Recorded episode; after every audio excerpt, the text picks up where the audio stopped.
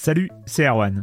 Je me permets ce petit message avant votre podcast pour vous parler du festival Silence on Joue qui aura lieu le 25 mai prochain à la Cité des Sciences et de l'Industrie à Paris. De 10h à 22h, on vous prépare une journée qu'on espère passionnante avec des discussions, des débats au cœur même de la Cité des Sciences et une soirée mémorable dans un grand amphithéâtre. La billetterie est ouverte, le lien est dans la description des derniers épisodes et vous trouverez aussi un lien vers la programmation.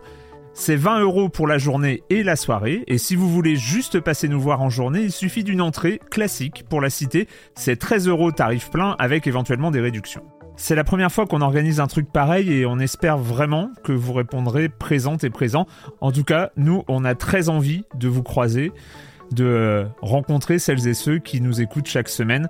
Rendez-vous donc le 25 mai et je vous laisse avec votre épisode de Silence en joue ou de la bande-annonce ou de Gâchette gauche ou de Dans la boucle. Enfin bref, bonne écoute. Hey, I'm Ryan Reynolds. At Mint Mobile, we like to do the opposite of what Big Wireless does. They charge you a lot, we charge you a little. So naturally, when they announced they'd be raising their prices due to inflation, we decided to deflate our prices due to not hating you. That's right. We're cutting the price of Mint Unlimited from $30 a month to just $15 a month. Give it a try at mintmobile.com slash switch. $45 upfront for three months plus taxes and fees. Promo rate for new customers for limited time. Unlimited more than 40 gigabytes per month. Slows. Full terms at mintmobile.com. Silence en joueur, Erwan Cario, bonjour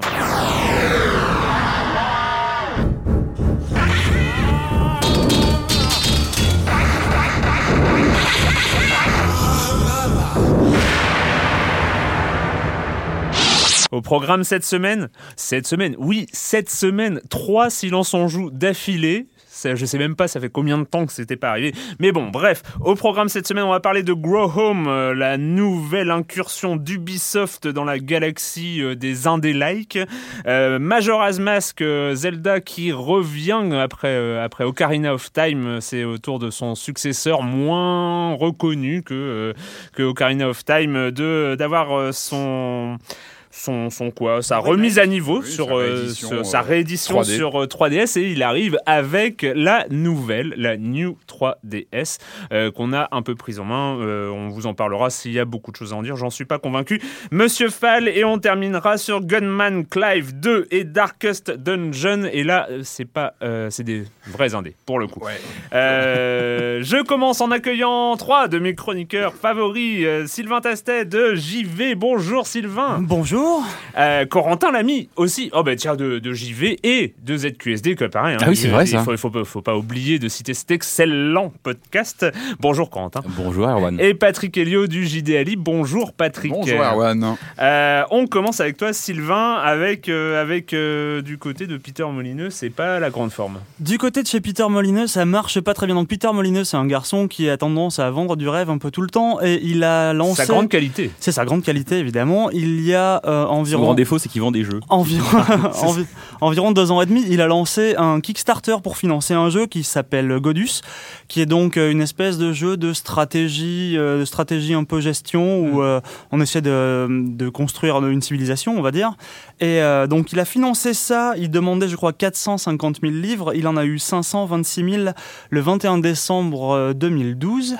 Et il se trouve que ces dernières semaines, alors que le jeu n'est toujours pas sorti et qu'il est un peu en retard, ça commençait un peu à râler, on va dire, du côté des joueurs qui, euh, se plaignaient justement que, euh, le jeu ne soit pas sorti et que les récompenses promises aux backers, donc aux gens qui ont soutenu le projet, ne soient pas arrivées. Il se trouve qu'en plus de ça, une bonne partie de l'équipe a mystérieusement démissionné. Et certains, ont- certains auraient même été un peu poussés vers, euh, vers la sortie.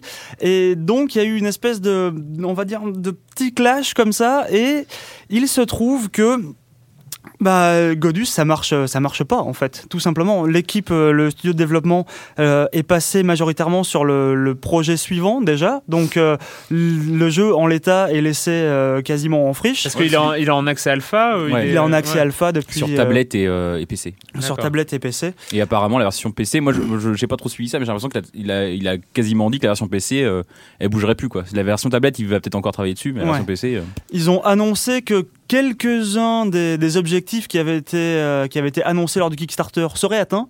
Euh, alors ça c'est ce qu'a dit euh, Molineux pour arrondir les angles, mais en même temps Konrad Nazinski, je, je m'excuse auprès de ce garçon si je prononce mal son nom, euh, qui est lui le, le core designer du jeu, a annoncé que la plupart des promesses euh, qui avaient été faites ne seraient pas tenues, euh, dont tout l'aspect persistant du jeu, tout ce qui est tout ce qui est multijoueur, tout ça, ça n'arrivera pas parce que bah il y a plus personne sur l'équipe. Ah, c'est mal. C'est c'est Ah, pas très beau et ça. chaud, ouais. ouais. Et est-ce que le mec euh, qui a cassé les cubes, euh, il va devenir Dieu pendant une semaine euh, euh, Je sais pas S'il si y a- vous vous s'il y a rappelez. pas- s'il y a pas de multi, je vois même pas comment il va faire. Ah quoi. oui, la promesse qu'il y avait sur Curiosity, c'était ça. Mais Ouais. oui, c'était euh, Ouais. le, le mec qui, euh, qui cassait le dernier cube là euh, sur sur Ouais. sur iPad et Android. euh, et ben le dernier, il, devenait Dieu pendant une semaine ou deux semaines, je sais Bah, plus. bien parce que- sûr, bah, bien sûr. hein. Le mec a cassé 3 millions de cubes, je pense qu'il va être un peu déçu aujourd'hui. c'est un peu dommage Alors, pour lui. Après Curiosity et Godus, là, il va lancer un troisième truc. Enfin, c'est une déclaration. Je sais même pas s'il a été vraiment annoncé, mais je crois que c'est The Trail qui a été. euh, Enfin, je sais pas s'il a été annoncé officiellement, mais il a lancé son troisième projet. Bah, parce que 22 Molin- Cans, il, Molineux il en en a a- parlé en tout cas. Il est censé avoir 22 projets quand même. 22 Cans, c'est un peu le concept. Quoi. Ouais. Là, on en est. au- il, il annonce le troisième, et c'est déjà euh, catastrophe. Enfin, c'est déjà. euh, ça fait pas très Bah, envie, les quoi. deux premiers, le premier ça, ça a intéressé quasiment personne, le second il est, il est quasiment morné, et le troisième qu'il annonçait comme étant le meilleur jeu de tous les temps quand même. Euh, personne ne sait ce que c'est, mais s'il suit le destin de ses aïeux, ça je va vois pas, pourquoi être- vous n'avez pas confiance en Peter Molyneux. C'est vrai. C'est non, non, non, il faut, il faut garder la foi. Enfin, Mhm. je pense que c'est quelqu'un qui demande euh, qu'on garde la foi. Enfin, Ouais, il ils demandent de faut- l'argent aussi. C'est un peu Ouais. le problème. Ouais. S'ils demandaient que, de la, que la fois gratuite, Là, il en est presque à demander un second Kickstarter pour finir un jeu qui a déjà été largement trop Kickstarté. quoi. C'est dommage. Euh, Corentin, euh, c'est c'est mal d'appeler la police quand on joue aux jeux vidéo pour embêter ses petits camarades. Bah oui, c'est euh, un Américain, et d'ailleurs plusieurs Américains, c'est une mode, j'ai l'impression, euh, je parle sous le contrôle de Sylvain, mais je crois qu'il est né depuis peut-être un an ou deux, qui, euh, pendant que des joueurs streament leur partie sur Twitch par exemple, il y en a d'autres qui, enfin des spectateurs s'amusent, quelques-uns à parfois appeler le SWAT, donc l'équivalent américain du GIGN, pour qu'ils débarquent chez eux en disant, euh, je sais pas, il y a un terroriste, il y a un mec à la fenêtre, n'importe quoi. Les flics arrivent en direct sur, euh, sur Twitch pendant le- leur stream, donc ça fait beaucoup rigoler les spectateurs, ou en tout cas celui qui a appelé euh, les flics.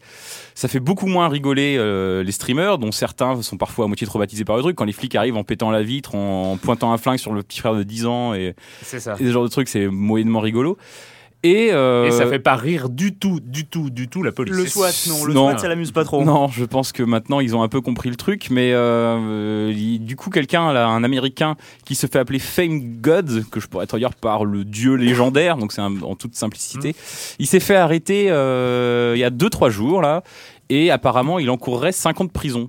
Il a 19 ans. euh, Est-ce que ça va ralentir un peu cette mode euh, un peu débile On peut espérer que oui, parce que j'imagine que les flics américains ont autre chose à foutre et euh, les mecs n'ont pas forcément envie de tous se faire péter leur fenêtre en voyant arriver des C'est sûr. Des C'est clair. D'autant qu'il en était à son second euh, swatting, je crois. euh, Bah, il en a fait plusieurs, je crois, au moins un en juillet dernier, mais je crois qu'il en a fait À plusieurs. 19 ans, je pense que ce garçon, il va, il va ramasser quelque chose de bien. Oui, et on rappelle qu'il est aux États-Unis, qui n'est pas forcément le pays le plus clément pour, euh, pour ce genre de conneries. Je Effectivement. pense pas que ça arrive en France. Je pense pas qu'il y ait des mecs qui ont, fait l'équivalent en France. Bah, il y euh, a, sur- si, il y a, il y a le- l'espèce de- d'abruti, le hacker euh, israélien, qui a, qui a quand même fait ça euh, chez des journalistes et Ouais, des ouais. choses comme Oui, ça. Il, a appelé, il Oui. a appelé le GIGN, qui ont débarqué. Euh, alors c'est moins, euh, c'est- plus dramatique que, que, que, le, que des streamers de jeux vidéo, mais, euh, Mm, mm. Mais voilà. Il y a ça- c'est- ce genre de conneries existe aussi, euh, existe aussi en France. La connerie n'a pas de frontières en fait. C'est ça, de langue, C'est ni rien. universel. Voilà, c'est universel. C'est universel. beau quand même. Ouais. Ouais, la connerie est Charlie. Euh, je- pardon. c'est, c'est- non, mais c'est le côté universel, pardon. Évidemment. Non, mais Non, je- mais- je- je- bah, c'est pas On va grave. te laisser. On va me laisser tout seul. Euh, merci, c'est sympa. Euh, Patrick, des Euh, nouvelles ou pas de alors, nouvelles? Enfin bon. Euh, des, des rumeurs. Alors moi, ça fait des mois que je, je guette des, des infos potentielles sur. euh, vous allez me dire, hein, c'est parce que voilà, c'est on est un petit peu euh, euh, fan de Survival Horror par ici. Donc euh, voilà, moi j'attends depuis très longtemps que Project 05 qui est sorti sur Wii U au Japon arrive enfin en Europe. Alors pour l'instant, moi à chaque Nintendo Direct, j'espère que l'annonce va tomber. Je me dis bon, c'est visiblement en plus il a eu un bon accueil à sa sortie au Japon. Euh, Fatal Frame 5 dans son nom euh, original. Donc Project Zero, on connaît la série ici qui était sortie sur PS2, sur, sur Wii et, et d'autres machines.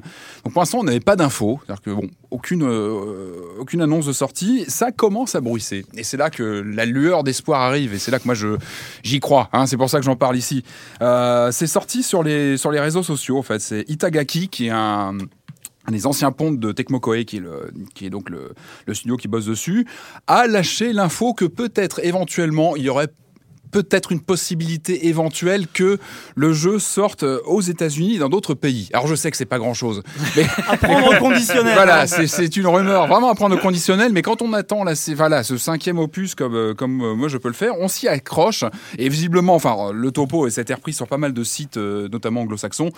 L'idée, c'est que visiblement, ça commence à fuiter, que derrière, il n'y aurait pas de fumée sans feu, comme on dit, et que peut-être une annonce européenne serait euh, à venir. En tout cas, on espère, et moi, j'y crois. Et rappelons quand même que Project Zero, c'est quand même une des séries les plus flippantes qui soit sortie de Survival Horror. Je sais pas si vous avez goûté un petit peu aux opus PS2, Wii et, et Ah, c'était euh, pas bien. Xbox. Et Ah, j'aimais pas moi. pas parce que- bien. C'était trop rigoles Non mais si, c'était bien. Moi, oui, c'était- pas bien. en Ah mais oui, ah, on n'est pas très bien, et c'est Ah, justement ça qui est intéressant, c'est qu'on a très peur, on joue donc une, euh, en général une donzelle qui est juste équipée d'un petit appareil photo, et on combat les esprits dans une ambiance de, de, de film d'horreur japonais, uniquement que son appareil photo en les shootant en- à la caméra. Donc évidemment, on se sent complètement à, à poil, on n'a pas d'armes, et il faut survivre comme ça, et déjà ne, ne, ne pas se souiller en ouvrant une porte, parce qu'on a très peur d'ouvrir la moindre porte, on se sent complètement euh, C'est vulnérable. un Donc voilà, Luigi Mansion en fait. Quoi. et C'est un peu ça, mais en version euh, trash et bien flippante. Et D'accord. surtout, ce qu'on attend, euh, moi, ce que j'attends, c'est la version Wii U qui va utiliser le gamepad. C'est, c'est- c'est- moi, quand la Wii U avait été annoncée, je me suis dit, mais c'est, c'est fait pour cette série-là, voilà, qu'on puisse utiliser comme ça sa mablette et chercher ces spectres autour de soi. Donc voilà, comme vous pouvez le croire, le voir. Ah, je- tu je- fais partie je- de ceux qui continuent à dire mablette.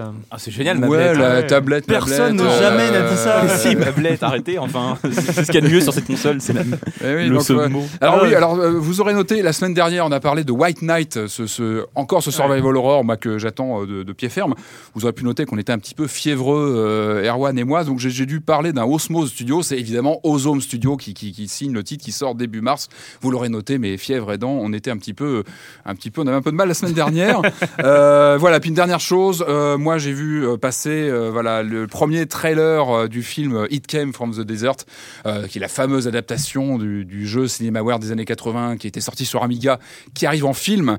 Euh, un trailer vient de sortir. Elle fait- il fait peur. hein. Elle fait très peur. Euh, je sais que la communauté des fans très, très mauvais. est très inquiète. Euh, non, mais ça fait très peur. C'est pour 2016 le film, donc tiré d'un jeu qui était lui-même une adaptation d'un classique des T'as années des 50. pauvres motards en 3D. Mais ouais, alors moi c'est là où j'ai, moi j'ai hurlé, c'est que pour moi ce It Came from the Desert, c'est un donc un remake déguisé du, du film Vem des années 50. Et pour moi, ce jeu, il se passe dans les 50s. C'est important. Il y a vraiment une ambiance 50s, euh, guerre froide, film de, de SF de l'époque. Là, voilà, on a des motards euh, un peu en 3D bizarres, euh, caoutchouteux, qui, qui sont à Ah l'écran. ouais, c'est pas beau. hein. Euh, attendons de voir, mais C'est pas beau. on est inquiet, mais bon, on va voir. On a, on peur. On a peur. Le com des com de la semaine dernière, on commence avec euh, avec deux nouveaux arrivés sur les deux nouvelles arrivées sur les forums de de Silence on joue. hein. Je ne saurais que conseiller ces formidables ce formidable lieu de discussion que sont les forums de Silence on joue. On commence donc avec Space Cowboy qui dit je partage l'enthousiasme de l'équipe pour Life is Strange. Ce premier épisode met parfaitement l'univers en place et annonce le meilleur pour la suite. Comme je venais tout juste de jouer à Game of Thrones et que vous m'aviez vendu le, que vous m'aviez vendu lors d'une précédente émission, j'ai naturellement comparé les deux expériences. Force est de constater qu'elles sont bien différentes et surtout que Life is Strange se défend pas mal contre la formule bien rodée de Telltale. La capacité à rembobiner l'action change totalement l'approche en apportant une mécanique de jeu vidéo que ne se permettait probablement pas Telltale dans sa vision du film interactif. Euh, euh, je retrouve, euh, je retrouve aussi une similitude avec les œuvres de Stephen King. Ouais. D'ailleurs, Life is Strange m'avait beaucoup fait penser à Alan Wake, lui aussi influencé par, euh, par Stephen King. Les décors naturels, ils sont sans doute pour beaucoup, mais je crois qu'il existe également une connexion sur le plan de la construction des personnages. La seule faiblesse par rapport à Telltale concernerait peut-être le cliffhanger de fin d'émi- de fin d'épisode. Il faut dire que Telltale fait très fort en la matière. Je ne suis toujours pas remis de la dernière scène de Game of Thrones, le premier épisode, hein, euh, pour ceux qui n'y ont pas joué. Et en- enfin, euh, enfin, enfin, le one-man show euh, délicieux de Patrick Helio a Oh. parfaitement fonctionné. Je joue à Grim Fandango dans le train. Ah bah c'est très bonne idée. Bah, c'est très bien. Sur euh, donc sur Vita, oui, pas sur. Et effectivement, juste pour avoir discuté avec les créateurs hein, de, de Life is Strange, donc de le- du studio Dontnod, euh, Alan Wake fait bien partie de, euh, de leur jeu de référence. Alan Wake qui était dans un premier temps, rappelons-le, euh, pensé comme un jeu par épisode et un jeu qui est finalement aussi par épisode mais qui s'achète en une saison entière. Euh, ben Ben Jop euh, qui dit euh, n'ayant n'ayant jamais été très habitué des forums, je me suis dit que celui de Silence on joue pourrait être un bon choix pour commencer à partager mon avis. Mais bien- Bienvenue, mais bienvenue. bienvenue, mais bienvenue. Je suis tout à fait d'accord avec l'équipe et son avis de Life is Strange qui m'a tenu au bout du joystick tout au long de son premier épisode. L'ambiance est cool et je pense que c'est le mot. Euh, hipster bobo à souhait pour nous qui avons été élevés au rythme des bruits de casier des couloirs des high school dans les, dans les séries et dans les films. C'est toujours un peu un rêve de se mettre dans la peau d'un ado qui va vivre cette ambiance si particulière et surtout bien différente de nos lycées français. Et c'est ce qui marche. C'est caricatural sur certains points, mais ça fait tout de même écho à ce qu'on croit en connaître. Alors oui, je me suis plongé avec plaisir, d'autant plus que c'était que n'étant pas une ado, cela apporte aussi une vision et un avis différent sur ma pauvre existence passée d'ado masculin français. Si on y ajoute euh, à cela la pointe euh, de fantastique, on obtient un univers attachant dans lequel on apprécie de déambuler pour lire les affiches, les écritures de jeunes américains et trouver des photos pour notre collection. Et on a quand même fortement envie de savoir le fin mot de cette intrigue et de ce personnage tout à la fois euh, omniprésent et si absent. Petit bémol effectivement sur le cliffhanger qui n'a pas la force de ceux de Telltale. Et enfin, et enfin, Toph the Gamer qui dit, je le dis haut et fort, Grim Fandango, tu m'as vexé. Moi qui n'avais Ah. pas pu m'amuser avec toi à l'époque de ta première sortie, la faute à un PC vieillot incapable de, faire de te faire tourner correctement. Ce Tu fut une- gourmand à l'époque. Hein. ce fut Ouais. une grosse frustration pour l'amoureux des Monkey Island et autres Day of the Tentacle que j'étais. Aujourd'hui, j'ai la chance, j'ai la chance d'enfin pouvoir te rencontrer, d'enfin pouvoir te toucher. Et là, tu me frustres, tu m'énerves. Tu es, tu es trop Faut dur. pas en faire une affaire personnelle non plus. euh. Tu es trop dur, tu es trop dur, tu me fais me sentir con. Oh, Peut-être le bah suis-je, c'est horrible. Sans déconner, je n'ai plus vraiment plus du tout l'habitude ou la patience de galérer autant pour résoudre des énigmes. Autant parce que je n'ai plus la logique que parce que je loupe certains éléments interactifs du décor. Franchement, Grim, je ne sais pas encore ce que je vais faire de toi. Tu as plein de qualités, c'est indéniable, mais la façon dont il faut jouer avec toi date d'une autre époque. Ouais. Ah oui, et de fait, il date effectivement Ah bah, d'une- autre époque. Il n'y a pas. euh, Bah, ça, on est d'accord. Ils te l'ont ressorti euh, tel quel, quoi. C'est ça. Euh, on va commencer avec Ubisoft et son petit robot de Grow Home.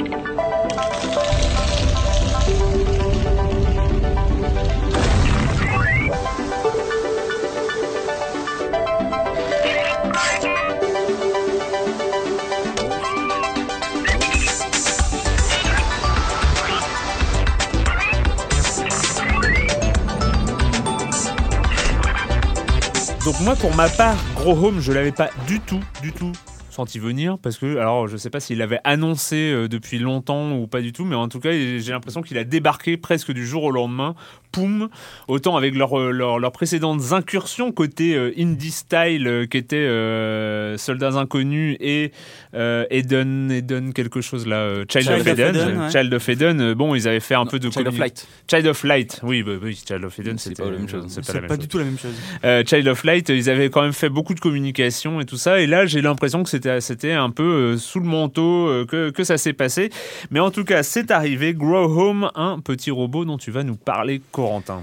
Oui, alors comme c'est très tordu et que j'ai tendance à être un peu dispersé, je vais commencer simple. Je vais raconter juste la- la- le premier contact avec le jeu.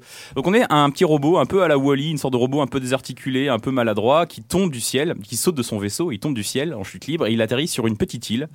Et sur cette île, on va euh, commencer à, à se promener, à apprendre qu'on peut escalader, un peu comme dans un, un jeu un peu, euh, tous ces jeux un peu maladroits comme Octodad, qui sont Mhm. des jeux volontairement maladroits, où on va presser une gâchette pour euh, fermer le point gauche et presser la gâchette droite pour fermer le point droit. Et comme ça, on va accrocher les objets et peu à peu, on va pouvoir euh, D'accord. Se débrouiller à tirer un objet ou à escalader une paroi. Mais tout ça est très maladroit, très compliqué et c'est fait exprès. Mais euh, c'est quand même moins frustrant qu'Octodad. Bref, je me disperse déjà, vous voyez. Et en, surtout, on va repérer au fond de cette petite île une énorme plante. Une plante qui bourgeonne. Et en fait, en, en l'escaladant, euh, façon un peu euh, le haricot magique, tout ça, je rappelle plus le prénom, James, non, Jack. Jack. Jack.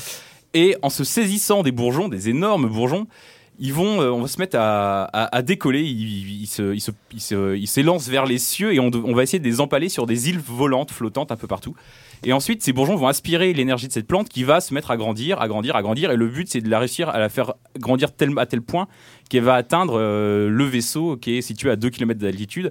Et donc, euh, voilà, c'est juste. En fait, c'est un immense, si on voulait résumer très brièvement, c'est un immense mur d'escalade. Alors, c'est marrant parce que chez Ubisoft, le mur d'escalade, c'est un, un truc qu'on commence un peu à maîtriser. Oui. C'est même quasiment je- le gameplay de la moitié de leur jeu. Ouais. Mais. euh, Sauf que c'est un gameplay relativement simple qui s'appelle gâchette droite. voilà, alors que là, c'est Ouais. vraiment alternance gâchette gauche, gâchette droite. On se lance dans des, dans des manœuvres assez, euh, assez compliquées, périlleuses et parfois vouées à l'échec, ce qui est assez rigolo, mais c'est néanmoins que, voilà, comme je le disais, s'il n'y a pas ce côté frustrant, ce côté euh, excessivement ridicule et volontairement ridicule des Octodad et compagnie, là, c'est euh, c'est Oui, davantage. On n'est pas sur le gameplay de contrôle direct façon Surgeon Simulator ou, euh, ou non, Octodad. On est- ou alors vraiment de manière très très light, on va Ouais. dire. Mais euh, ouais. le but là, c'est avant tout, euh, on n'est pas là pour euh, pour rigoler ou trouver ça ridicule. On est, c'est avant tout un jeu d'exploration en fait, parce Mm. que ces petites îles flottantes qui parsèment le monde, il y a aussi des quasiment des, des, des énormes îles qui euh, que tu vas te mettre à que tu vas pouvoir explorer pour essayer de pour essayer de trouver des cristaux qui sont dispersés, qui sont cachés partout. Tu vas euh, rien que quand tu arrives à escalader finalement une paroi incroyable et que tu arrives tout en haut et que tu dis bon alors ce bourgeon, où c'est qu'il y a un bourgeon, où c'est que j'ai réussi à l'amener, une petite île flottante. Tu regardes, tu repères ton environnement, tu profites du du décor qui est en low poly, qui est vachement réussi. euh, Mm. C'est un C'est tout très le monde, joli, ouais. tout le monde est, il y a- est- est- est d'un seul tenant. Et, euh, et tu vois une distance de vue incroyable, même si finalement le monde est essentiellement vertical, mais euh, le, le- le temps passe, le jour le soleil se lève, se couche, il y a des petits phénomènes euh, naturels qui se passent, et c'est vraiment un jeu contemplatif qui est extrêmement... euh, je m'attendais à trouver un truc un peu ridicule et de rigolo, et en fait c'est un jeu avant tout très poétique, et je trouve j'ai trouvé ça très prenant. C'est assez court, ça se termine en deux heures et demie, Mhm. mais moi dès que je l'ai terminé, j'ai recommencé direct. En fait, tu peux ensuite... euh, T'as 100 cristaux et 8 graines, je crois, à trouver. Il faut explorer chacun des petits polygones, chacun des petites îles. Il faut t'élancer dans le vide. Là, ça rappelle un peu Mario 64, euh, déjà parce qu'on collecte des pièces et des, des étoiles, des trucs comme ça, mais aussi parce que dans Mario 64, tu pouvais planer quand t'avais la casquette avec des ailes et tout. Tu faisais des... Je me rappelle que tu planais pendant 10 secondes, mais c'était les 10 plus belles secondes du jeu. Tu disais, On c'est. touche au sacré là. On touche au sacré, attention. Non, mais c'était 10 secondes magnifiques où tu disais j'ai 10 secondes pour planer, je vais me vautrer dans, dans, dans, dans, 100 dans 100 mètres, mais pendant ces 10 secondes-là, je vais kiffer à mort. Et là, tu te lances déjà de, de- à 2 km de haut et tu planes sur une feuille magnifique et, tu, c'est beau et le, le ciel se couche, le soleil se couche au loin et cette plante magnifique que tu as sculptée toi-même qui est là, qui te. Oh, c'est beau, je sais pas quoi. Non, mais d'accord. Mais ju- juste, juste euh, là où tu, j'ai pas trop compris, c'est tu parles que c'est un jeu d'escalade, mais c'est-à-dire. Tescade, c'est grosse plante. il y, a, y a- y a quand même un, un, un gameplay lié à. Il y a des prises à trouver. il y a- ça se tu peux tout escalader. En fait, euh, tu dis en appuyant sur la gâchette gauche, tu, tu, tu, tu prends ce que, ce que tu as apporté de main gauche. En, en appuyant sur la gâchette droite, droite, tu prends ce que tu as apporté de main droite. Et tu peux tout attraper en fait. Et notamment si tu attrapes, euh, si tu attrapes une paroi et qu'ensuite tu, avec ton joystick, tu montes pour choper. euh, tu montes ta main pour choper euh, un peu tu- plus haut la paroi, tu grimpes comme ça en fait. D'accord, en fait, le- tu, tu contrôles les mains avec les joysticks et. euh, Ouais, non, c'est moins exigeant que ça. Tu veux juste, en fait, tu te contentes d'alterner les, les, les joysticks et tu grimpes un petit peu comme ça. Mais tu, tu, tu, divises- tu, tu diriges ton robot qui est vraiment. euh, on a l'impression qu'il est salement bourré. Je pense que c'est juste un, un robot. Il est beaucoup moins performant que les robots de Google. Je sais pas si vous avez vu les, les chiens. Oui. euh, là, c'est Ouais. pas les mêmes. C'est un, Ils font peur un peu. là, c'est un robot qui est pas très précis, mais c'est qui fait partie un petit peu de, un peu de son charme aussi. D'accord, donc euh, il est dispo sur PC pour l'instant. PC seulement, je crois qu'il sera sur PC euh, uniquement, mais euh, j'espère qu'il va marcher sur PC parce que c'est un c'est euh, une expérience qui est très courte qui a été développée par par huit types je crois sur euh, par euh, réflexion euh, Ubisoft Reflections qui est un studio anglais de- d'Ubisoft et euh, Qui faisait des jeux de voiture avant. qui faisait des jeux de voiture mais justement entre deux jeux de bagnole comme ils s'ennuient un peu et comme dans tous les studios d'Ubisoft entre deux énormes projets je pense que tout le monde s'ennuie et les mecs on sait qu'ils bossent sur plein de protos régulièrement on sait que les protos sont annulés ne donnent rien et celui-là donne quelque chose il sort sur quelque chose c'est pour ça que je pense que c'est moins un jeu marketé comme Shadow of Light et Ouais. compagnie je pense que c'est vraiment destiné à être un proto qu'eux-mêmes l'ont pas vu arriver euh, Ouais, à ouais. ce point-là, quoi. et en fait, le jeu, finalement, avec un gameplay extrêmement minimaliste d'escalade euh, approximative, il arrive finalement à donner une vraie expérience entre Mario 64 et Octodad euh, qui est assez rigolote. Quoi. Non mais c'est rigolo parce que c'est, on utilise beaucoup trop le mot rigolo d'ailleurs. Non mais, Surtout moi. euh, C'est mon deuxième prénom. non mais ce qui est, ce qui est marrant c'est que euh, les, les deux premières incursions, un côté euh, sur le, le style un peu indé, c'était des jeux euh, très axés narration hein, parce que c'était c'est un Mhm. c'est quand même un style indé fort, euh, la narration, les histoires un Mhm. peu un peu sombres, euh, ce genre de choses. Mais là, on tombe sur le, le, le gameplay façon 1D. euh, C'est Ouais, assez marrant de- d'aller des explorer. Plus dans- expérimental, euh, ouais. Ouais, non, mais c'est donc euh, Grow Home, euh, c'est- ça coûte pas très très cher, je crois. Ça coûte, ça coûte très peu cher, ça coûte 3 euros, je crois. D'accord. Peut-être 8, mais bon, ça coûte euh, moins de 10.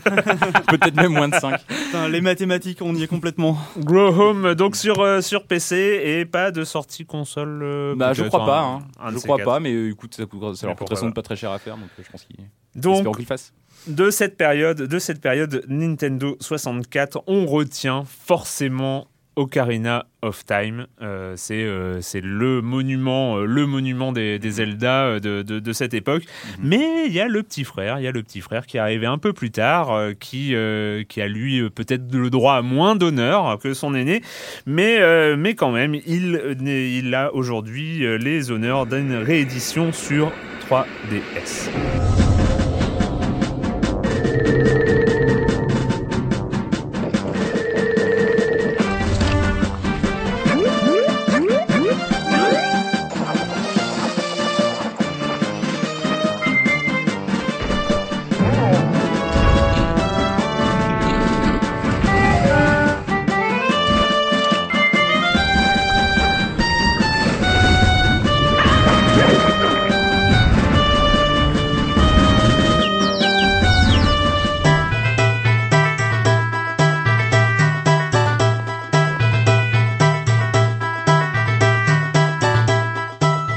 Majora's Mask, euh, Majora's Mask, bien sûr, j'allais vous dire, j'allais vous sortir l'année, mais vu que je l'ai pas noté, je ne la 2000. connais pas. 2000. 2000, 2000, hein. euh, 2000, euh, voilà, donc le, le Zelda, le deuxième Zelda de la N64. Comment est-ce que vous avez euh, repris contact avec ce Majora's Mask, Patrick Euh, bah, c'est, c'est une très bonne question. Alors, je, je- avant de parler peut-être de la nouvelle version, je pense que ce serait intéressant de resituer un petit peu, euh, Un peu, l'affaire Majora's Mask, parce que c'est un cas particulier hein, dans, dans l'histoire de, de Zelda, ce jeu. Tu parlais de d'Ocarina of Time, il, est, il a été reconnu, je crois qu'il est de 98, comme un des joyaux de la Nintendo 64. Tu évoquais tout à l'heure euh, Mario 64, qui était le, le gros gros jeu de Le lancement. fer de lance. Il y a eu quelque part un deuxième gros pic de la console, c'est Ocarina of Time qui explose complètement le- la formule euh, Legend of Zelda, mais en gardant le bâti principal qu'on connaît, qui est régulier, traditionnel de la série, qui marche, qui fait un carton monumental, qui relance la N64, bref, tout va bien. Deux ans après, je crois que dans des conditions de développement assez serrées, je crois que le, le Ocarina... Ça a duré le- un an et demi, je crois. c'était voilà le développement de donc de Majora's Mask a été fait assez rapidement euh, dans des conditions assez différentes de, de donc de Ocarina of Time qui est le carton de l'époque sort ce jeu. Alors moi je me rappelle très bien avoir vécu ce lancement en 2000 et c'était déjà la configuration du lancement était on faisait déjà un ovni, c'est-à-dire qu'on était en 2000, euh, la PS2 sortait avec tout le, le vacarme que ça pouvait euh, que ça pouvait enclencher. La Dreamcast donnait des coups de boule comme elle pouvait dans tous les sens pour euh, se maintenir à, à flot, etc. La N64 était, euh, bah, était en perte de vitesse, était en difficulté face à- aux machines émergentes.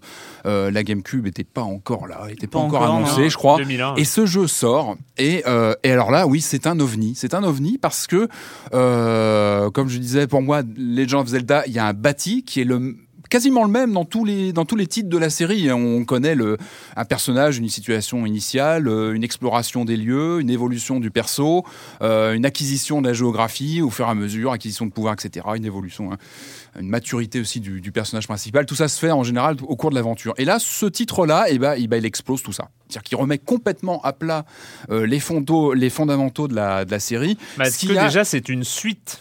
Alors C'est une, une suite, ouais. Une directe, suite directe. ce qui est un cas de figure Ouais. déjà assez, euh, assez rare dans la série. Il y avait Zelda 2 aussi avant, mais c'est le seul. Voilà, c'est très très rare dans la série d'avoir un, voilà, une itération directe qui reprend euh, les bases d'un précédent.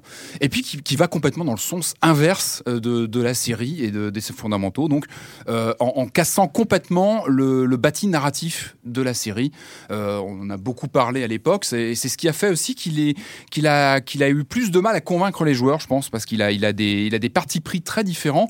Alors moi, pour moi, dans ma tête, il était euh, limite un, qu'il n'avait pas marché. En fait, c'est faux parce que d'après ce que j'ai vu, je crois qu'il a dû vendre la moitié du, de ce qu'avait vendu Ocarina of Time, ce qui est loin d'être. Je crois qu'il a 3 millions. Je crois que c'était, ouais. euh, Ce qui est loin d'être ridicule. Enfin, Environ c'est- 3 millions, ouais. C'est loin d'être ridicule sur euh, voilà sur N64. Donc ça c'est, il s'est plutôt bien vendu, mais c'est c'est un jeu qui est pas facile d'accès, qui, qui, qui n'a pas la même prise en main qu'un qu'un qu'un Zelda traditionnel où en général on est pris par la main et on commence le jeu de façon naturelle. Là, c'est complètement brisé. Pour faire simple, euh, on incarne un Link qui est euh, donc qui, dans la suite de, de l'histoire précédente. Ocarina of Time, ouais. Ouais. Ocarina of Time euh, commence euh, l'aventure donc sous les formes d'une peste mojo. Donc on a un début très ingrat dans l'aventure, c'est qu'on est vraiment rejeté. On n'est pas ce jeune aventurier avec le souffle épique qu'on a d'habitude qui nous porte au début d'un Zelda. Là non, on est vraiment, on est On traité prend une vraiment comme. euh, directement. mais clairement, on nous parle vraiment euh, très mal au début du jeu. On, on apprend et- déjà une forme d'humilité dès le début. Et surtout, sombre même, je trouve quoi. Sombre et inquiétant. il quoi. est Il est sombre, inquiétant. sombre. Il est sombre, inquiétant. Au Et voilà. Et hein. surtout, il, il, il casse cette, euh, cette logique temporelle du jeu avec cette possibilité de revivre. En fait, le jeu est structuré sur trois jours, trois jours qu'on va revivre, qu'on va ressasser Indéfiniment. indéfiniment, exactement. Euh, et qu'on va euh, finalement apprendre à gérer parce qu'on est dans un, une espèce de monde ouvert quelque part avec son, son sa propre logique, ses personnages qui ont cette vie pendant trois jours qui est prévue, qui est écrite. À, il y a des, des arcs narratifs qui sont là-dedans en pâture et, et on va apprendre euh, pendant ces trois jours qu'on va revivre qu'on va revivre, refaire, refaire, refaire, en gardant quelques petites choses. C'est-à-dire qu'on repart pas complètement à zéro, mais presque. On perd euh, son, son inventaire, on perd pas mal de choses euh, lorsqu'on revient au zéro. Mais on va apprendre peu à peu à À avancer, en fait, tout simplement, à, à dompter le monde, quoi. dompter le monde, à bah, dompter la géométrie, la, la géographie, pardon, de, de- des lieux, des personnages qui ont chacun une histoire, des choses qu'on va qu'on va apprendre d'eux. On va savoir comment euh, euh, comment dire. Échanger avec eux, on va apprendre à mieux les connaître. Et évidemment, leur, euh, leur emploi du temps aussi. Et Ouais, alors, exactement, en, en voyant comment ce, ce- il y a tout un monde derrière ce, ce titre. C'est ça qui, qui est vraiment passionnant, Mm. parce qu'on remet le nez dedans. Alors, quand on, on- on replonge en 2015 dedans, moi, ce qui m'a frappé tout de suite, c'est c'est un titre complexe à prendre en main tout de suite. C'est-à-dire qu'on n'est pas pris par la main comme euh, en général dans un, dans un Zelda. Là, on est, il faut le dompter. Mais alors, une fois qu'on commence à, à gratter, qu'on commence à, à- à comprendre les codes et à explorer sur ce côté, sur cette dimension en plus du temps, qui est, qui Mhm. quand même nouvelle hein, dans, la, dans la série, avec une, mais qui, qui est moi, m'a semblé vraiment en avance sur son temps lorsqu'on pense que c'est un jeu de 2000, donc il est quasiment contemporain de, de Shenmue. C'est un des titres, un des rares titres à l'époque qui avait commencé à jouer avec le temps réel, Mm. les heures de fermeture des endroits. C'est-à-dire que tout n'est pas accessible selon qu'on est à telle heure du jour ou de la nuit. Ah, il- Voilà, il y a un univers vraiment charnu. Alors comme, comme vous disiez, on va, on va revenir là-dessus, mais un univers lugubre, inquiétant. Enfin, il y a vraiment une atmosphère. euh, très particulière et moi je trouve que ce, ce mariage aujourd'hui quand je le vois en 2015 je pense que je le vois avec un œil différent de celui que j'avais en 2000 Euh, alors évidemment on pense au film Un jour sans fin parce que Ouais. évidemment c'est c'est hein, c'est- En plus lugubre pour le coup. en Oui, plus- il ah, justement n'y a, pas les blagues sur les marmottes. et moi, ça m'a fait penser un peu à un espèce de mélange entre Le Jour sans fin et le Mélancolia de Lars von Trier, avec ce, ce côté fin du monde. Euh, on était en 2000. Et Il faut se rappeler voilà, qu'on était dans toute une époque de. de voilà, En de 2000, on voyait de- tout en noir. Mais L'homme voilà. se voyait foutu, tu vois. Il, il- il voit tout en noir, même ses Zelda, quoi. Et, mais voilà, Alors, qu'en 2015, tout va bien. En 2015, tout va tellement mieux. Ben oui, c'est vrai que tout va, tout va mieux aujourd'hui. En tout cas, voilà, moi j'ai- une image comme un bijou noir dans la, dans la série. C'est un joyau noir pour clairement. moi sombre qui est, qui est plus difficile d'accès, mais qui est d'une euh, richesse euh, vraiment euh, scotchante. Enfin, je sais pas ce que vous en pensez, mais euh, Sylvain, Bah, c'est un, c'est un Zelda qui est déjà euh, beaucoup plus. Un univers beaucoup plus ramassé qu'Ocarina of Time. C'est beaucoup Mm. plus petit euh, sur tous les plans, en fait. L'univers euh, l'univers est plus compact. Il y a uniquement euh, quatre donjons, alors que dans en général, ils en mettent des, des pléiades entières. Euh, et surtout, c'est un, c'est un monde dans lequel on va vivre les trois derniers jours avant la fin du monde et qu'on va, qu'on va essayer d'empêcher. On va essayer d'empêcher la lune de s'écraser. Et en fait, c'est un Zelda, un peu un Zelda que moi je trouve laboratoire en fait. C'est-à-dire qu'on retrouve effectivement la structure des Zelda classiques, on va dire euh, donjon, exploration, ouverture de nouvelles zones et tout ça. Mais en même temps, il y a quasiment la moitié du jeu qui se passe dans la ville principale, qui Ouais. est toute Mm. le petite. hub, le hub Le, le principal. hub principal, Mm. mais qui est, qui est une toute petite ville dans laquelle chaque personnage a une vie qui est minutée. C'est-à-dire que du, du, pro- de la première heure du premier jour jusqu'à la dernière heure du dernier jour, ils vont chacun avoir un pattern qui sera, qui sera toujours le même et dans lequel on va finir. Au début, on prête pas attention à ça. On vit, euh, parce qu'on essaie, c'est ça, on essaie juste de sortir de la ville, on essaie juste d'aller voir les donjons, de jouer à un Zelda finalement. Et en fait, on se rend compte que non, ce qu'il faut, l'essentiel du jeu, le, le point le plus intéressant finalement, c'est la ville. Et on finit par apprendre, j'en sais rien, ce que fait l'aubergiste la nuit, Oui, euh, clair. ce que va faire, euh, j'en sais rien, Il y a le, plein de petites histoires. le, le, euh, le receleur du coin, pourquoi est-ce qu'il y a des, des amoureux qui ont été séparés par leurs parents, tout ça. Et on finit par se rendre compte qu'il y a tout un tas d'histoires qui sont toutes un peu liées et qui donnent toutes, on va dire, une lecture différente de ce jeu. Et en fait, donc là, on n'est même plus du tout dans le Zelda. C'est-à-dire Ouais. qu'on peut, on peut passer la moitié du jeu sans jamais combattre. Juste à explorer un peu les, explorer un peu le monde. Et ça, c'est complètement fascinant. Et je pense qu'il faut, à mon avis, je pense qu'il faut avoir une curiosité de la géographie d'un jeu pour aimer celui-ci. Je pense qu'il faut aimer, euh, euh, voilà, s'approprier euh, la géographie, la, la temporalité du jeu, comme tu Mm. disais, avec les différents événements, etc. Et je trouve que c'est un facteur qui est, qui est- qui est vraiment particulier à ce titre. C'est qu'il Mm. faut être curieux, avoir envie de- d'explorer. Et, et d'ailleurs, c'est amusant, lorsqu'on se replonge, moi, j'y avais pas joué depuis quelques années. C'est vrai qu'au début, on a un peu perdu la géographie, un peu tordue. Le début du- est affreux. Le hub. Et en fait, il faut quelques heures de, Mm. de, de, de prise en main. Et finalement, on, se- on se retrouve chez soi dans ce hub. Et comme Ouais. tu dis, c'est là où on commence à prendre plaisir à, à repérer, à, à retrouver. Et finalement, cette On routine. il y a le facteur qui passe. Et finalement, ce qu'on ce qu'on évite en général la routine dans un jeu vidéo, là, ça devient, ça, ça devient finalement une qualité. C'est qu'on Ouais. on s'agrippe à cette routine qui devient familière et qu'on transcende parce qu'on en fait un outil de gameplay. Ça.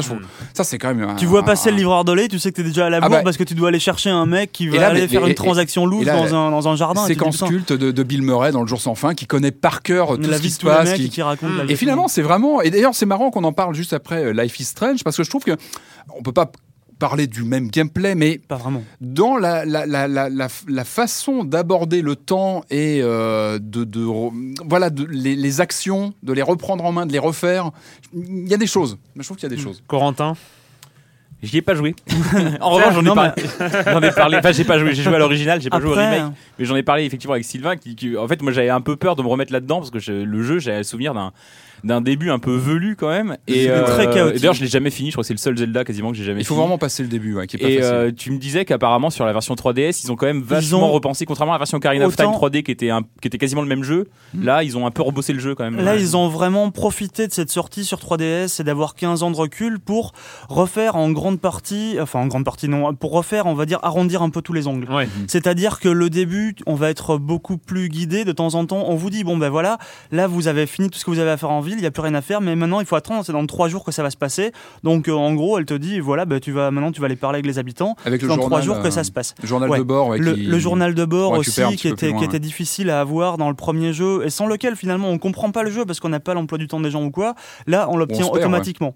Ils Ouais. ont ils ont arrondi plein de plein de petits trucs comme ça. Ils ont revu un peu la, la géographie, on va dire même de la ville. Mhm. Ils ont déplacé des commerçants pour que sauvegardes plus aussi. facilement. Ils plus ont amélioré les sauvegardes. Ils ont vraiment celui-là, ils l'ont ce jeu-là, ils l'ont vraiment retravaillé, on va dire au niveau du gameplay. Quoi. On Ouais. sent que en- le jeu était sorti quand même sur une N64 à bout de souffle. Enfin, qui- elle était euh, boostée Il y a un au pack d'ailleurs, un starter pack pack. de RAM. euh, au RAM Star- pack et la bécane avait du mal. Enfin voilà, et le jeu est riche. hein. On sent que voilà, pour une N64 de l'époque, il la poussait. Alors que là, on sent que voilà, tout a été euh, même visuellement. Je trouve que enfin, c'était euh, Ah c'est- c'est c'est voilà, clair visuellement, c'est fin c'est bien et- travaillé. Enfin, euh, Ah ouais, ils ont, ils ont vraiment bien, bien revu leur, leur texture. C'est beaucoup plus coloré, quoi. Tout simplement, euh, c'est- on n'est plus en l'an 2000. Hein, on, Ouais. on sait que la fin du monde c'est pas encore passé. Et euh, donc là, il y a- c'est un peu plus joyeux, effectivement. Et Enfin, alors ouais. cette, cette New 3DS, euh, juste pour finir sur, euh, sur le, le sujet, parce que Zelda arrive euh, avec cette New 3DS, c'est-à-dire que c'est un jeu qui se sert, euh, du, qui est, où c'est pas obligatoire, mais c'est Mhm. toujours sympathique d'avoir ce mini stick droit euh, Mhm. qui sert à, à bouger, la, bouger la caméra, et, euh, et puis cette nouvelle 3D avec face, euh, enfin head tracking euh, qui permet justement de bouger un petit peu la tête. Qui marche Quand, euh, beaucoup mieux. Hein. Ah, Ouais. qui, ah, bah, qui, Qui marche, bah, qui marche, oui, Oui. c'est ça. c'est ça. C'est tout simplement ça, hein, parce que moi, j'ai, en fait, c'est ça. J'ai l'impression qu'à l'origine, ils n'avaient pas compris qu'une console portable, on la bougeait en jouant, en fait. C'est ce ça. qui- ce Surtout la rendait- 3DS qui a un système de, bah, de, de, de gestion de mouvement où on a pas ça, mal de jeux. Bah, Zelda, on zoome, enfin, on vise en vue subjective. Avec l'arc euh, ou quoi, on vise en bougeant la, Oui, la et puis, mais même quand il n'y a pas de quand il y a pas de jeu qui se sert de, de- des fonctions gyroscopiques, on bouge tout le temps. en- Ouais. en- Dès qu'on bougeait de 2 ouais. mm, c'était foutu. Ouais. Là, ça marche.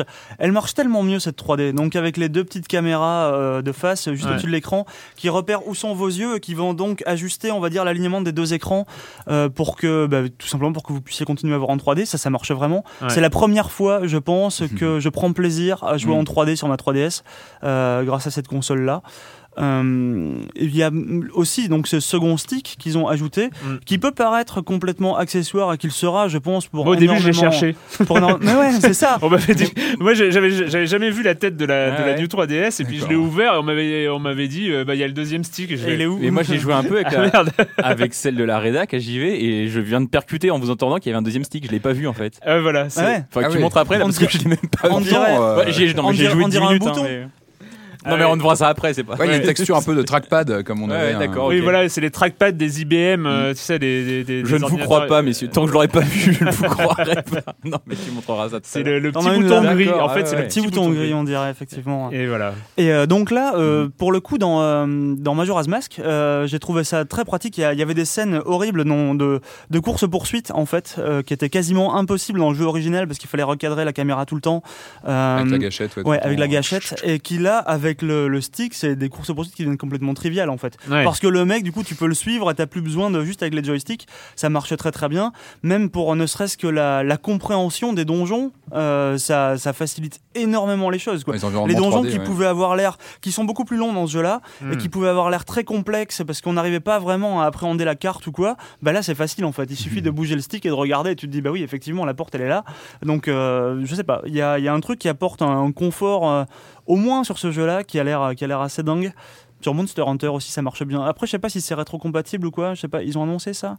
Si c'est rétro-compatible. Est-ce que, c'est-à-dire- est-ce que genre Ocarina Ah of non. Time ça marche aussi avec le stick? Non, Ah, je, crois que, je crois que ce sont les jeux qui étaient compatibles Ah avec oui, c'est vrai, l'extension. Oui, euh, parce qu'il y avait l'ex- l'extension. euh, Il y avait l'extension, l'extension il me semble, sur je la crois. 3DS. Donc, un Resident Evil et voilà. Ouais, Mhm. voilà, Resident Evil. C'est Resident Evil. C'est tout. Mhm. C'est Ouais. bon, hein, c'est déjà, c'est déjà pas mal. Euh, donc voilà, Majora's Mask, petit retour euh, de la grande époque des Zelda, des premiers Zelda 3D. C'est le moment d'accueillir Monsieur Fall, Monsieur Fall de TrickTrack.net et TrickTrack.tv et sa chronique jeux de société. Bonjour, Monsieur Fall. Bonjour mon cher Erwan, cette semaine je vous propose de vous laisser pousser les poils grâce à Loup-Garou pour une nuit. Un jeu signé Ted Alspach et Akihisa Okui. C'est un jeu pour 3 à 10 joueurs à partir de 8 ans pour des parties de 10 à 15 minutes et c'est édité en français par Bézier. Alors quand on dit Loup-Garou, on pense à Tierce-Lieu, le grand classique, ce jeu qui a remis au goût du jour un jeu de tradition orale, un grand classique du monde ludique et des tas d'auteurs se sont penchés sur ce système et ont proposé des alternatives plus ou moins heureuses, plus ou moins foireuses. Et Loup-Garou pour une nuit en est une et une plutôt bonne car il propose des changements spectaculaires puisqu'ils vous permettent de jouer à 3 joueurs alors que les loups-garous de Tierceleux c'est à partir de 12-13 que le jeu devient intéressant. Donc là de 3 à 10 vous pouvez jouer à loup-garou pour une nuit et il n'y a pas de meneur. Tous les joueurs vont pouvoir jouer. Et il propose aussi une sensation différente car vous allez jouer en une seule nuit. Évidemment une seule nuit ça change tout puisque le jeu du coup dure 10 minutes environ. Je vous explique un petit peu les mécaniques c'est à peu près la même chose que les loups-garous. Chaque joueur va recevoir un petit personnage parfois loup-garou parfois villageois et les villageois ont des pouvoirs spéciaux des pouvoirs particuliers ces pouvoirs sont euh, vous allez le voir différents des loups-garous de tierce-lieu puisque le truc c'est que vous allez jouer en une seule nuit. Chaque joueur va prendre connaissance de son petit personnage de son rôle et une fois qu'il en a pris connaissance il ne pourra plus le regarder. C'est important car une fois que tout le monde a pris connaissance de son personnage, on ferme les yeux et là, on appelle les personnages les uns après les autres. Alors pour ce faire, je vous ai dit, il n'y a pas de meneur. Un des joueurs aura une fiche récapitulative des personnages en jeu. Lui, il va fermer ses yeux de manière habile en se les camouflant avec une main, mais en quand même regardant euh, la ligne des personnages présents. On va les appeler les uns après les autres et on va prendre connaissance euh, de certaines informations euh, qui euh, est un loup-garou avec soi-même. Euh, quand on a des pouvoirs spéciaux comme la voyante, un- une tuile adverse. Et, et c'est là que le vice entre en jeu. Il y a des personnages qui vont pouvoir échanger des tuiles entre elles. C'est-à-dire qu'à un moment donné, si vous êtes loup-garou, peut-être qu'à votre réveil, vous ne le saurez plus, mais vous ne le saurez pas non plus. En gros, donc, on appelle tous les personnages, tous les spéciaux pouvoirs spéciaux sont appliqués, et on va se réveiller. Et là, on discute, on analyse, on échange des informations, on essaye de tirer des conclusions, et il va falloir accuser un loup-garou. Si c'est effectivement un loup-garou qui est accusé, les euh, villageois ont gagné. Si ce n'est pas un loup-garou, les loups-garous ont gagné, et la partie est terminée. La mécanique, là, est totalement différente, car c'est un jeu de pure analyse et de pur bluff. Il y a des tas d'indices qui vont être donnés en fonction de ce que disent les autres joueurs, en fonction de ce que vous savez. Il y a un vrai bluff, puisque vous savez que des choses ont été échangées peut-être. Vous pouvez dire que vous avez échangé alors que pas vraiment. Enfin bref, ça change vraiment, ça n'a rien à voir avec les loups-garous de Tierceleux. C'est assez intéressant, et surtout, ça coûte à peu près 14 ou 15 euros, et ça vous permet de jouer à partir de 3 joueurs. Et je vous rappelle donc le nom, Loup-garou pour une nuit, un jeu de Ted Alspach et Akihisa Okui. C'est un jeu pour 3 à 10 joueurs à partir de 8 ans pour des parties d'une quinzaine de minutes, édité par BZ Games, c'est dans toutes les bonnes boutiques. Et comme le dit l'auteur asiatique qui est l'auteur premier de ce jeu, c'est un hommage rendu au loup-garou de Tierceleux, et un bel hommage. Et moi, mon cher Arwan, je vous dis à la semaine prochaine. À la semaine prochaine, Monsieur Fall, Monsieur Fall de TrickTrack.net et TrickTrack.tv, les incontournables sites euh, sur les jeux de plateau, les jeux de société et tout ça, tout ça, tout ça. Euh, Pas de minute culturelle. Oh bah non, Ah ouais. pas, toujours pas. Il faut, il faut quand il faut reprendre le, le- le rythme. Ouais, c'est une question de rythme. hein. Euh, Voilà, et on va reprendre le rythme. Vous inquiétez pas. Un jour, vous, vous justement, c'est pour que vous vous méfiez pas, euh, vous vous méfiez pas. Et puis un jour, un jour, hop, ça va revenir. La minute culturelle reviendra. Euh, je rappelle minute culturelle à gmail.com pour ceux qui veulent envoyer des questions. Envoyez des pour, questions, euh, s'il vous plaît. pour nos chroniqueurs. ouais, non mais il manquerait plus que ce soit moi qui les, qui les fasse, hein, faut pas déconner non plus. Euh, c'est le moment de revenir au temps du Far West euh, et de des jeux de scrolling horizontal où ils vont dire- C'est quoi les, les- ça s'appelle comment? C'est des shooters, c'est des shoot and run, des euh, machins. Euh, oui, run and gun. Run and gun, Run and voilà. gun, Run and voilà, c'est des ça. western, des western gunners, enfin de, Gunman Clive 2.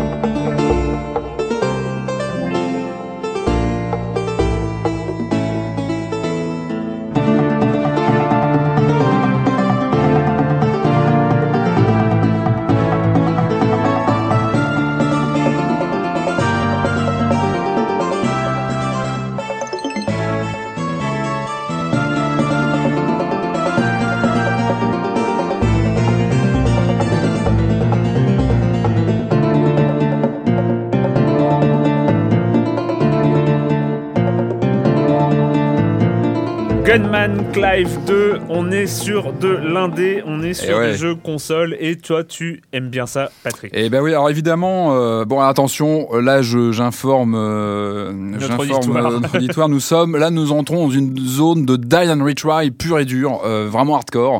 Donc il faut le savoir, c'est c'est vraiment du, du jeu euh, un peu old school à la dure avec un niveau de difficulté et puis vraiment une logique de die and retry. On aime ou on n'aime pas, moi je je- j'aime bien.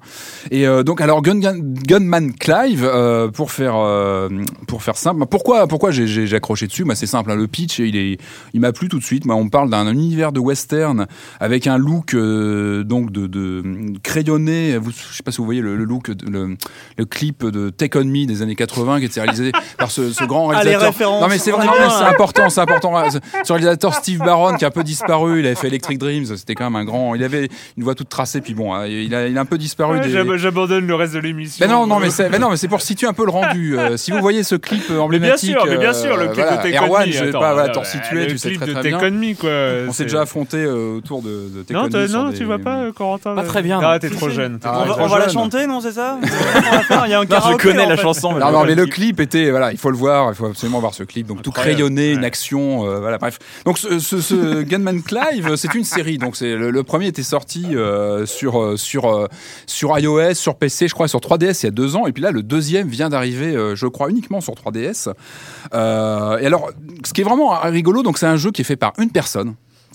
Il s'appelle Bertil Hordberg, c'est un Suédois et il fait le jeu tout seul. Donc déjà ça c'est assez impressionnant. Et euh, alors moi ce que j'aime beaucoup c'est que bah, c'est donc c'est du c'est vraiment du euh, jeu d'action à l'ancienne avec comme tu disais du scrolling horizontal. Euh, très classique, euh, qui mixe pour moi plusieurs, plusieurs influences qui me parlent immédiatement, évidemment, parce que dedans, moi, j'ai retrouvé un peu du Shinobi dans, dans le gameplay, du Sunset Riders pour, euh, pour l'ambiance, évidemment, hein, un grand classique de l'arcade et de la Mega Drive, il faut absolument mettre la main dessus si, si vous pouvez. Et puis un petit peu de Rolling Thunder, ce, jeu de, de, de- d'action plateforme où on, tirait pas mal aussi, et qui mélangeait les deux aspects.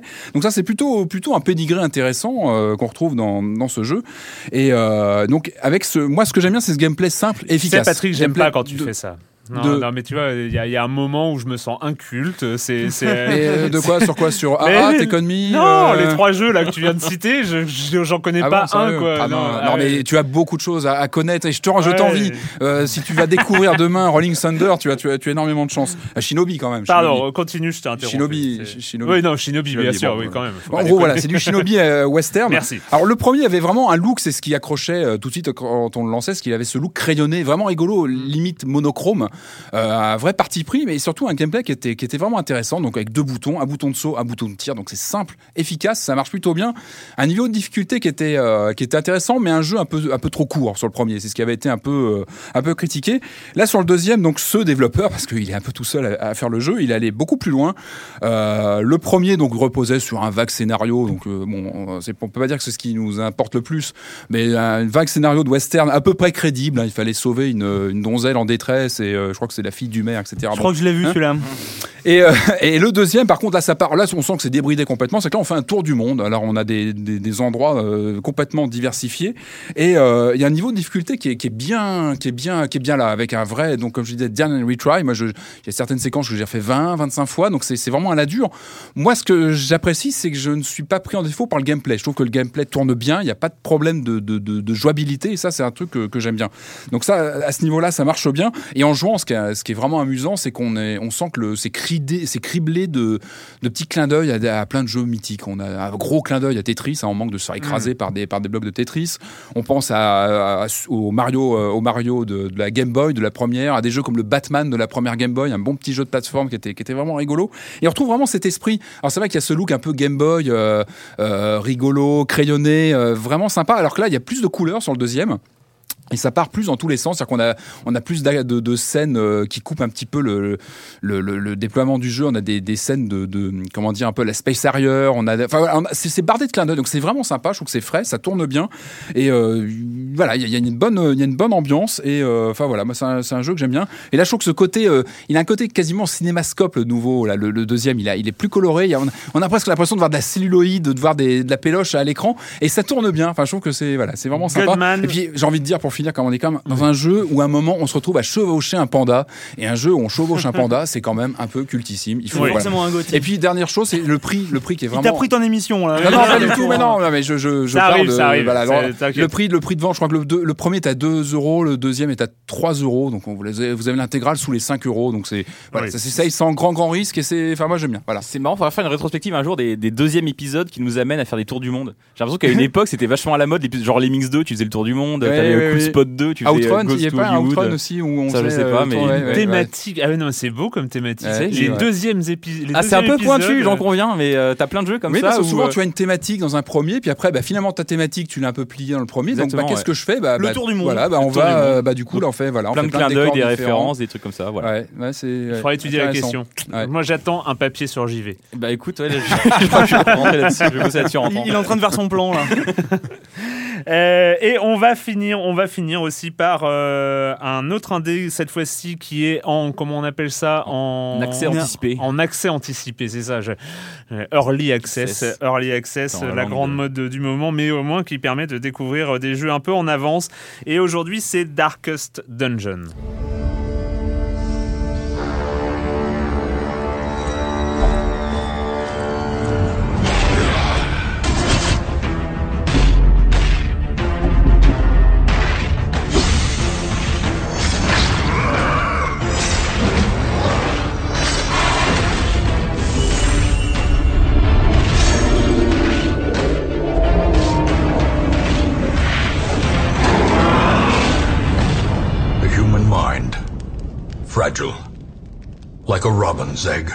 Alors, racontez-moi, racontez-moi. Alors, ce qu'on, moi, j'y ai pas joué encore. Je, je vais y jouer. euh, Là, c'est, c'est, c'est, c'est une certitude. Euh, quand on regarde les images, on a l'impression donc d'un dungeon crawler euh, Tour par psychologique.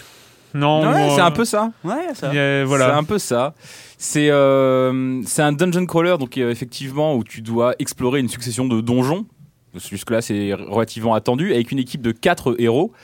Euh, sachant qu'entre chaque quête, tu reviens au village pour faire le plein, de, pour augmenter les stats de tes persos, pour changer ton stuff, euh, pour recruter des nouveaux mecs parce qu'il y en a forcément qui vont mourir et en général dans des conditions affreuses.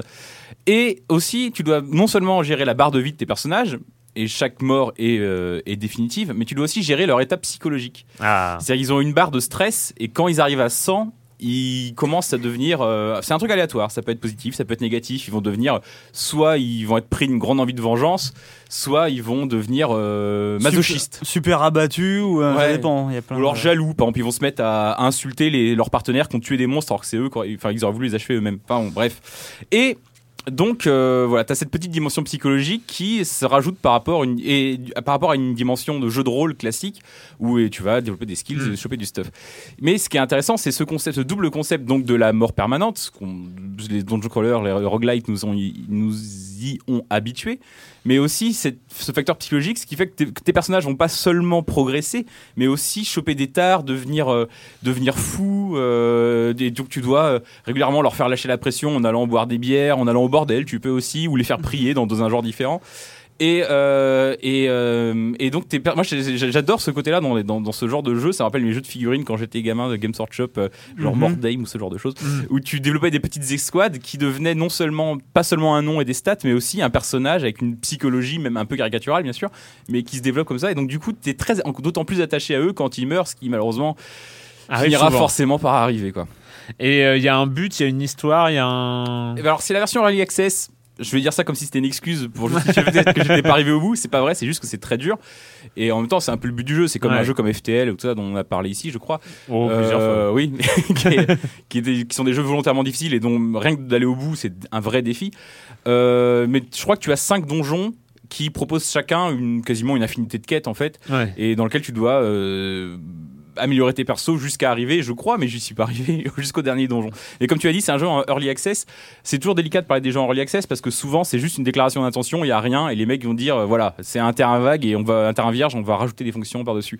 Là, le jeu euh, aujourd'hui, Il est déjà très bien fini. si quoi. tu le donnes à quelqu'un et qui arrive pas au bout, euh, enfin moi je vois pas ce qui manque en- en- actuellement dans le jeu. Il est Mais c'est une, si une autre tendance des early access, Ouais, je trouve. C'est euh, c'est les jeux finis, mais que le développeur, euh, il a peut-être envie de rajouter des trucs après, il sait pas trop et tout ça, et donc il dit early access.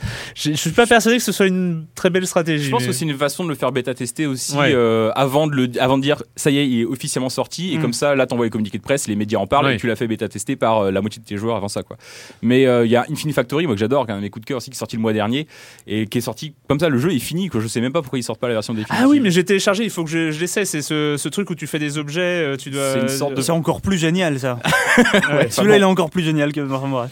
Mais euh, voilà. Et euh, Dar- Darkest Dungeon, euh, on, dit- on dit jeu indé, early access, on a l'impression que ça a été un truc avec 3 pixels ça, mais je trouve ça c'est superbe que ça fait penser à, à ce que à ce que euh, à ce que Ubisoft a fait avec euh, avec le jeu Les Soldats, Inco- Soldats Inconnus, c'est de la, de Ouais. la 2D euh, crayonnée vue du côté vue de côté très belle et en plus c'est de la 2D tu regardes les captures d'écran effectivement tu vois de la 2D euh, t'accroches ou pas au style mais euh, en fait en jeu en fait ça se passe c'est en 3D en fait l'action il y a des mouvements de caméra des machins qui donnent qui donnent Mm. vrai- un vrai sentiment de profondeur une vraie dynamique au combat t'es t'es devant ton combat où tu commences à taper les... c'est des combats en tour par tour euh, c'est vrai que j'ai pas décrit les combats mais Mm.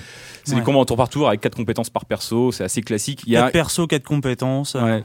Il y, y a une petite subtilité, c'est qu'en fait, là, comme c'est euh, les personnages sont, sont à la queue leu sur un plan en 2D, t'as les compétences qui peuvent être utilisées que quand t'es dans une certaine position du, du peloton et tu peux taper seulement. ont une certaine portée. Ouais, voilà. Enfin bon, bref. Mais il y, y a un petit Mm. aspect stratégique et unique qui est lié euh, au fait qu'il soit en 2D, qui est assez intéressante et assez, assez riche et en même temps assez simple à prendre en main.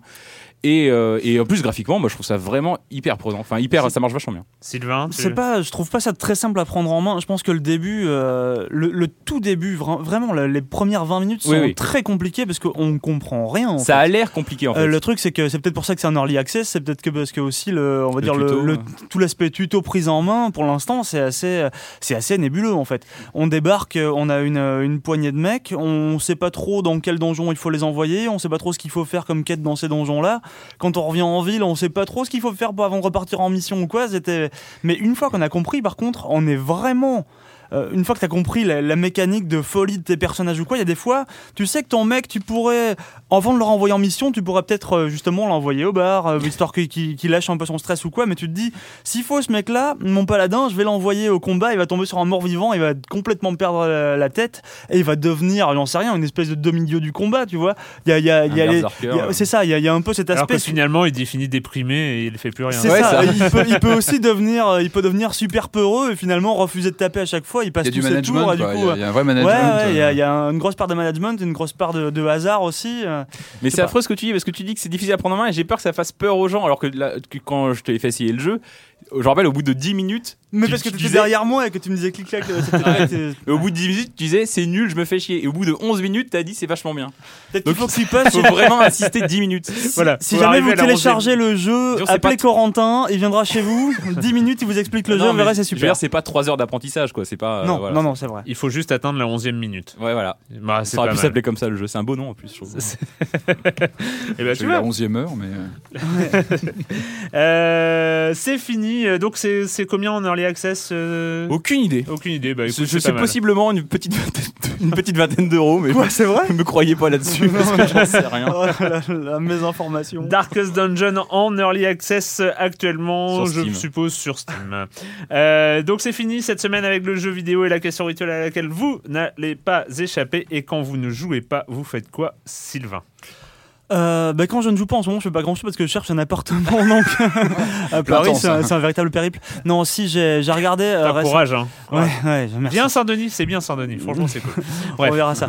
Et euh, donc là, j'ai regardé récemment une série qui est sortie en 2013 qui s'appelle Utopia, euh, série, euh, série britannique. C'est bien. Série britannique en On deux en a saisons. parlé ici. Ah, bon, bah. Non, non, mais vas-y, reviens, bah. il faut revenir, il faut revenir. J'ai pas vu la deuxième saison. Elle est bien la deuxième saison? La deuxième saison est très bien, c'est la dernière. hein. Elle, Ouais. clôt, elle clôt l'histoire, donc deux saisons de 5 ou 6 épisodes chacune, je crois. Exceptionnel. ouais, c'est donc l'histoire de une poignée de une poignée de gens qui mettent la main sur le tome 2 d'une bande dessinée qui est plus ou moins prophétique et euh, donc qui Et vont qui se jamais dû avoir de tome C'est 2. ça, qui aurait jamais dû avoir de tome 2 et des gens qui vont se retrouver mystérieusement pourchassés par une organisation secrète appelée le Network.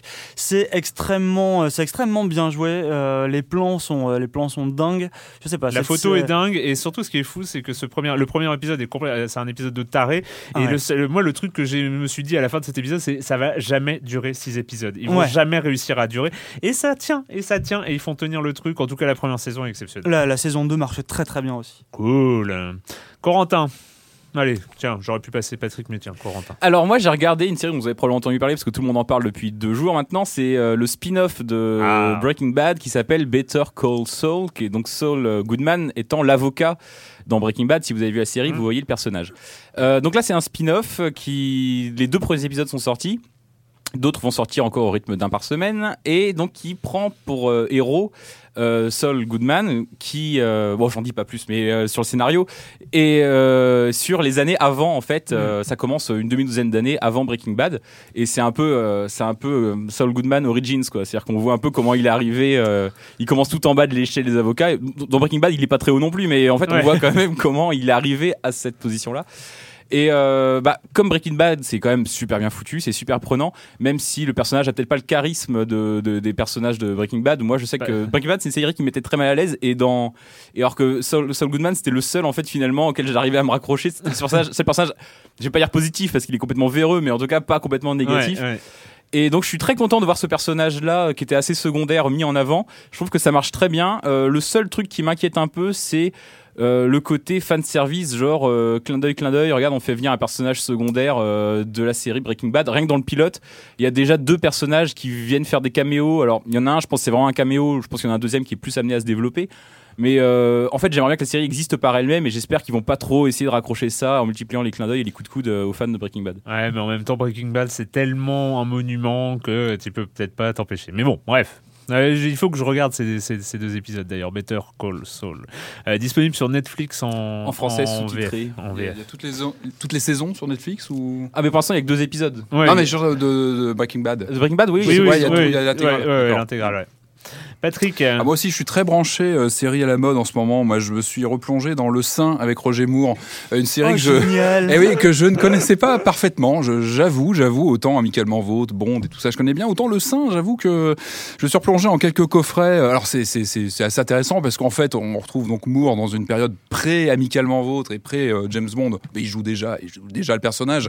Et en plus, il est doublé par le, grand euh, Claude Bertrand. Donc on a vraiment l'impression de voir un, une histoire de Bond où il va. En plus, ce sont des enquêtes complètement, complètement barrées. Je, je suis tombé sur un épisode où il enquêtait sur la, la créature du Loch Ness. Donc, on sait, voilà, c'est James Bond dans des, dans des histoires assez intéressantes. Et puis, j'ai un peu tendance à gratter en général. Voilà. Donc, en ce moment, je, je, suis sur le sein. Donc, j'essaie de voir un petit peu les différentes adaptations qu'il y a pu avoir. J'ai pas encore eu la force de voir le Val Kilmer. Je- J'ai pas eu la force pour l'instant. Ouais. Je sais qu'il existe. Il est de. Je... Par contre, j'ai déniché, je l'ai pas encore vu. J'ai j'ai reçu la galette euh, pas plus tard qu'hier de un film Le Saint français avec Jean Marais dans le rôle titre. Je ne l'ai pas encore vu, j'attends d'être prêt, je, je- je veux Ouais. voir. En tout cas, je, suis- je suis intrigué et je place beaucoup d'espoir dedans parce que j'aime beaucoup ne, Jean Marais. ne rush pas. hein. J'attends, je vais déjà finir tous les épisodes que j'ai avec Moore et puis euh, et je vous tiendrai informé bien évidemment. N'hésite euh, pas, n'hésite pas, on est prêt à t'écouter. hein. Eh ben, on est sera- prêt à et t'écouter. puis moi, ça me soulage de venir en parler aussi. Merci. Et moi aussi, je suis hyper dans les séries euh, en ce moment euh, parce que vient de commencer de, de- de la diffusion sur France 3 de la saison 2 des Lapins Crétins, figurez-vous. Oui, bon, bah voilà. hein, Vaste programme. Ah, mais là, t'es monté un peu en âge, là. Ah, on sent que. Eh non, bah, pas tellement. bah, Ah, mais c'est bien, c'est bien. Ouais, mais mon fils est absolument fanat, ce qui fait que j'ai dû voir environ 5 fois chaque épisode, chacun des 75 épisodes de la saison 1 des Lapins Crétins, hein, quand même, il faut bien savoir. Alors je dis le chiffre à peu La près au semaine hasard, prochaine, un quiz spécial dans Silence on joue sur les lapins Ah mais crétins. alors euh, sur la série Lapin Crétin je suis incollable, il n'y a aucun souci et donc là événement événement à la maison, la saison 2 vient de commencer alors lui il s'en fout parce que euh, mon fils euh, c'est la, huitième fois euh, le Il préfère revoir peut-être même les épisodes. la huitième fois, l'histoire du lapin crétin et de la vache, euh, ça, ça le gêne pas du tout. Mais moi, bon, à force, euh, qu'il y Ah, ait il y une saison une 2, nouveauté. c'est Merci pas la mal. saison 2. Il y en avait un qui était énorme avec les escalators dans un mall. Je sais pas si tu en as Ah bah, il y, en a- il y en a au moins 8 dans les escalators. D'accord, parce qu'il y en a un que j'avais vu, mais qui était, qui était vraiment énorme. Mais ceci, ceci dit, très sérieusement, la série Les Lapins Crétins est très très bonne. Enfin, il y a des Mm. très très bons épisodes. euh, Ceux que j'ai vus étaient vraiment marrants. euh, bon, évidemment, c'est plus orienté gamin. Normalement, c'est pas trop de son âge. Il comprend rien, mais il adore les lapins crétins. Donc euh, voilà. Bref, euh, je sais pas, je vais pas m'éterniser non plus hein, là-dessus. Mais voilà, ça fait plaisir. Il y a, il y a- là, il y a six épisodes que vous pouvez voir en replay hein, sur le, le plus.fr. Je n'y manquerai pas. Voilà. Et donc c'est fini pour cette semaine. Nous on se retrouve très bientôt pour parler de jeux vidéo ici même à la technique. C'était Marc Quattro. Ciao.